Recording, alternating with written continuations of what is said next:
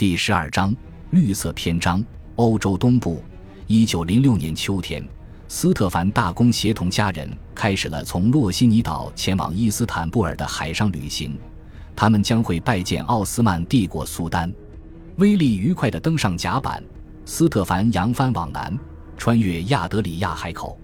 航程中，斯特凡与船员用来扶枪驱逐海盗。威利与兄弟们肯定喜欢这惊心动魄的紧张场面。当枪声的回响渐趋平息，他们就已驶入地中海，环绕希腊航行，穿越神话王国。斯特凡在希腊的科夫岛下锚，前往参观一座为伊丽莎白皇后修建的宫殿。皇后曾把这座宫殿命名为阿喀琉斯宫，以此纪念特洛伊战争传说中的希腊英雄阿喀琉斯。特洛伊战争的起因在于希腊众女神彼此争论谁为最美。这个故事非常适合伊丽莎白，因为她毕生都在担心自己是不是欧洲各国女主人中最为美丽者。阿喀琉斯如同伊丽莎白那样自私又任性，在特洛伊，阿喀琉斯要么投入战斗，要么出于微不足道的原因躲在帐篷里生闷气。这正是伊丽莎白通过在科夫岛修建宫殿来重现的传奇故事。伊丽莎白曾像许多欧洲人那样，极力说服现代希腊人他们是古代希腊人的后裔。古典传说并不仅仅属于欧洲，而且尤其应该属于希腊民族。在科夫岛，斯特凡盛赞伊丽莎白宫殿的所有细节。对于斯特凡和伊丽莎白这两位哈布斯堡家族成员来说，古希腊是欧洲文明的起源，但也是哈布斯堡家族的未来。对于斯特凡来说，他还身为金羊毛骑士团的成员。这是一个由哈布斯堡家族领衔，以希腊英雄伊阿宋以及阿尔戈五十勇士的神话故事命名的骑士团。在古代传说中，伊阿宋召集人世间最伟大的英雄，率领他们登上阿尔戈号帆船，然后向东航行，寻找神奇的金羊毛。因四百三十年，这个中世纪骑士团创立时，骑士们认为伊阿宋的旅程正是基督教十字军应当效法的模范。骑士们发誓攻取奥斯曼帝国的首都伊斯坦布尔，使其重归基督教王国。十六世纪七十年代。当西班牙哈布斯堡王朝国王腓力二世在地中海以海军击败奥斯曼帝国时，他重新建造了一艘壮观的战舰，并将其命名为阿尔戈号。尽管奥斯曼帝国在海上被这奇怪的象征物所击败，但他在陆地上仍然对哈布斯堡王朝构成威胁。一六八三年，奥斯曼帝国军队包围了维也纳。斯特凡曾学习波兰史。他知道，当时波兰骑士拯救了哈布斯堡王朝，波兰国王那位十几岁的王子也为解救维也纳而奋战，他也是金羊毛骑士团成员。斯特凡的儿子们不久后也将加入这个骑士团。阿喀琉斯和伊阿宋都是神话里的英雄，都带着征服欲启程东航。阿喀琉斯因为狂怒而征服特洛伊，击杀了特洛伊最伟大的战士。把对方赤身裸体的尸首拖在马车后绕城狂奔，伊阿宋引诱了美迪亚，又使美迪亚背叛家庭，帮助伊阿宋取得金羊毛。哈布斯堡家族眼中的十字军文明，有时要借助英雄的宝剑，更多要借助爱神的弓箭。十字军文明针对伊斯兰教，针对东方，尤其针对奥斯曼帝国这个持久威胁。奥斯曼帝国在近东建立霸权。几乎与此同时，哈布斯堡王朝在中欧成为强国。五百年间，两个王朝在陆地和海洋上彼此交战，双方的敌对界定了东南欧的全部历史。然而，此时已是二十世纪，是民族主义时代，早已物是人非。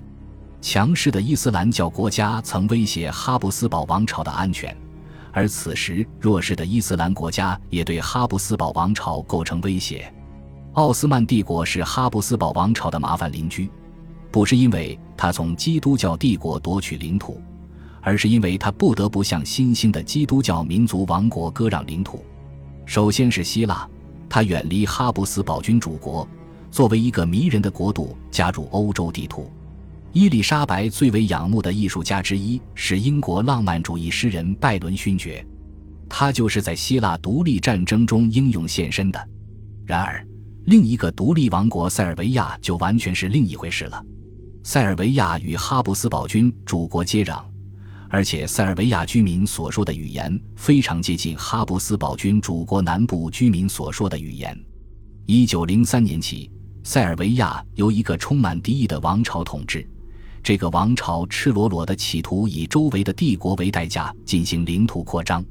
塞尔维亚以及各种民族主义对哈布斯堡王朝和奥斯曼帝国同样构成威胁。尽管向东航行会让人想起阿喀琉斯和伊阿宋，但斯特凡的旅行动机完全不同。他协同家人前往奥斯曼帝国。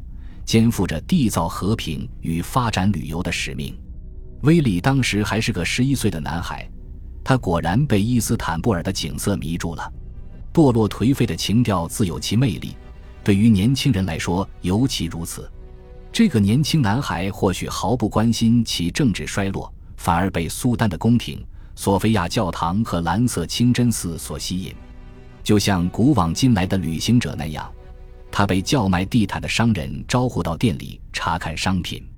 对于威利及其兄弟姐妹来说，这是他们第一次接触到伊斯兰世界，但不会是最后一次。一九零七年，这个家庭还会航向阿尔及利亚和突尼斯。北非给威利留下最为深刻的印象。他成年后也对北非保留着天真烂漫的回忆。他对阿拉伯人的喜爱持续终生。斯特凡也算是个东方学家，尽管他对东方的梦想最远只及波兰。这个家庭在马耳他岛上找到了斯特凡一直追寻的东西。他们于1907年到访此地。马耳他和波兰似乎没有什么共同点，唯一的例外就是马耳他和波兰字母表里面都有个。碰巧的是，马耳他恰好体现了斯特凡想要运用和实现的那种帝国民族主义。马耳他是欧洲最南端的岛屿，也是英国的领地。过去二十年来，英国在岛上推广英语，培养起独特的马耳他民族认同。尽管马耳他的受教育阶层说意大利语，但推广英语使得马耳他人与意大利的民族统一运动隔绝。马耳他的例子说明，民族统一运动可以被遏制，民族认同可以服务于帝国利益。年轻的威利对此无法理解，然而。威利确实变成一名亲英派人士，他欢迎英国王室到他家的游艇上做客。他或许也留意到，除了他在岛上所说的英语和意大利语，马耳他人还说他们自己的语言，那是某种起源于阿拉伯语的语言。一九零九年，当这个家庭重返北非时，威利已十三岁，斯特凡正在驾驶一艘有着波兰语名字的游艇。父子俩都在维也纳看过。皇帝之梦，斯特凡开始意识到自己在加利西亚的波兰之梦。即使在斯特凡领着威利以及其他家庭成员环游东地中海期间，他的仆人和工人还在为这个家庭建造一座新宫殿。这座宫殿位于遥远北方的加利西亚。移居波兰无疑成为这个家庭内部争吵的根源，而海上旅行能够让家庭内部的气氛有所缓和。听着宣礼塔上召集信众前来祈祷的呼喊，年轻的威利仿佛忘记了在哈布斯堡王朝统治下的加利西亚，忘记了天主教会那相当僵硬呆板的宗教仪式。这片波兰故土位于哈布斯堡军主国的边缘地带，人们认为当地人普遍愚昧落后，而且狗熊遍地。更荒诞的是，人们认为那里有北极熊出没，因为在维也纳居民看来。东加里西亚如同哈布斯堡境内的西伯利亚，但对于威利来说，由于这几年他乘坐火车往返于伊斯特拉半岛与加利西亚之间，而且他走海路见识过伊斯兰世界，因此波兰成为最没意思的东方景致。父亲把他带离寄托着他少年时代的海滨，带到被陆地包围的边境之地，与此同时，却让他对伊斯兰东方的景致心驰神往。早在波兰成为这个家庭的固定居所之前，这个新家就被来自东方的暖风吹散了。威利从未在加利西亚定居下来，实际上也从未在别处定居下来。但他对东方的渴望从未消散。当威利学会到处游荡的时候，父亲却终于决定要安定下来，在哈布斯堡王朝统治下的加利西亚，为这个家庭创造一个微缩版的波兰王国。斯特凡在日维茨的两座城堡都有附属领地，四万公顷森林，几乎相当于列支敦士登公国的四倍，或者美国罗德岛州的五分之一。这个小王国甚至拥有自己的经济体系。斯特凡继承了叔父于1856年创办的啤酒厂。斯特凡对这个啤酒厂追加了大量投资，购买了最新设备，安装了电气照明，采购了铁道车辆。这些铁道车辆也用于从大片森林产业里运送木材。他运用从企业获得的利润为新城堡增光添彩。新城堡建于19世纪。他选择此地作为这个家庭在波兰的府邸。感谢您的收听，喜欢别忘了订阅加关注，主页有更多精彩内容。